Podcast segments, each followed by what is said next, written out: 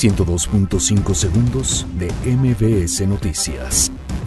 Comisión Permanente del Senado avala periodo extraordinario para discutir reforma educativa.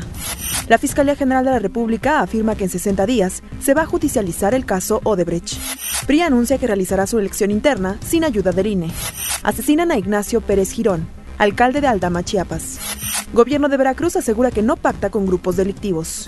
Hayan restos de avión desaparecido en Monclova, Coahuila. Muere un recluso en penal de Chiconautla por una sobredosis de droga. Donald Trump otorga a Tiger Woods la Medalla de la Libertad. Cápsula de SpaceX llega a la Estación Espacial Internacional. 102.5 segundos de MBS Noticias.